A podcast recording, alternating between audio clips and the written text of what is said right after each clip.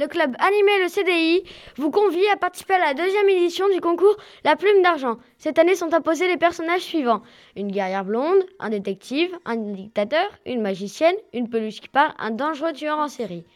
Parmi ces personnages, vous devez en choisir au moins trois à mettre en scène dans un récit de 12 000 caractères, soit 4 pages manuscrites environ, maximum. Vous insérez obligatoirement cette phrase dans le texte.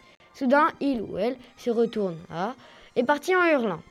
La présence de personnages de la mentalité politiquement tout à fait incorrecte ne doit pas être une incitation à la haine et à la violence dans vos récits et dans la réalité. Inscription et renseignements au CDI avant le 29 janvier 2021. Inscrivez-vous, on en a vraiment besoin. On en a énormément besoin, inscrivez-vous Rendez votre texte, s'il vous plaît, au CDI ou par mail à tan-lan.delnord.laclasse.com avant le vendredi 5 mars 2021. Le foyer récompense les meilleurs textes